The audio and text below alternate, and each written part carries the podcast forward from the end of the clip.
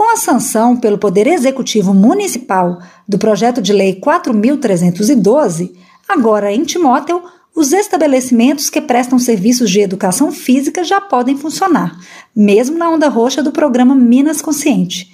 Isso porque a matéria declara como essenciais as academias de musculação, ginástica, natação, hidroginástica, artes marciais e demais modalidades esportivas orientadas por profissionais.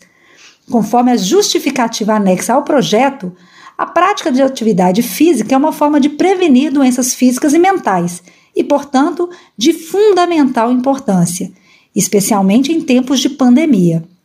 Também já podem funcionar em Timóteo as atividades prestadas por cabeleireiros, barbeiros, esteticistas, manicures, pedicures, depiladores e maquiadores.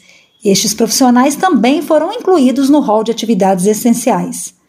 Todos os estabelecimentos deverão seguir as normas sanitárias vigentes, como a limitação do número de pessoas, distanciamento mínimo, uso de álcool em gel e de outros agentes esterilizantes. Além disso, o Poder Executivo Municipal poderá impor outras regras de acordo com a gravidade da situação e desde que a decisão seja fundamentada. O projeto foi proposto de forma conjunta pelos vereadores Adriano Alvarenga, Brineu Tosati, Geraldo Galberto, Luiz Perdigão, professor Ronaldo e Vinícius Bim.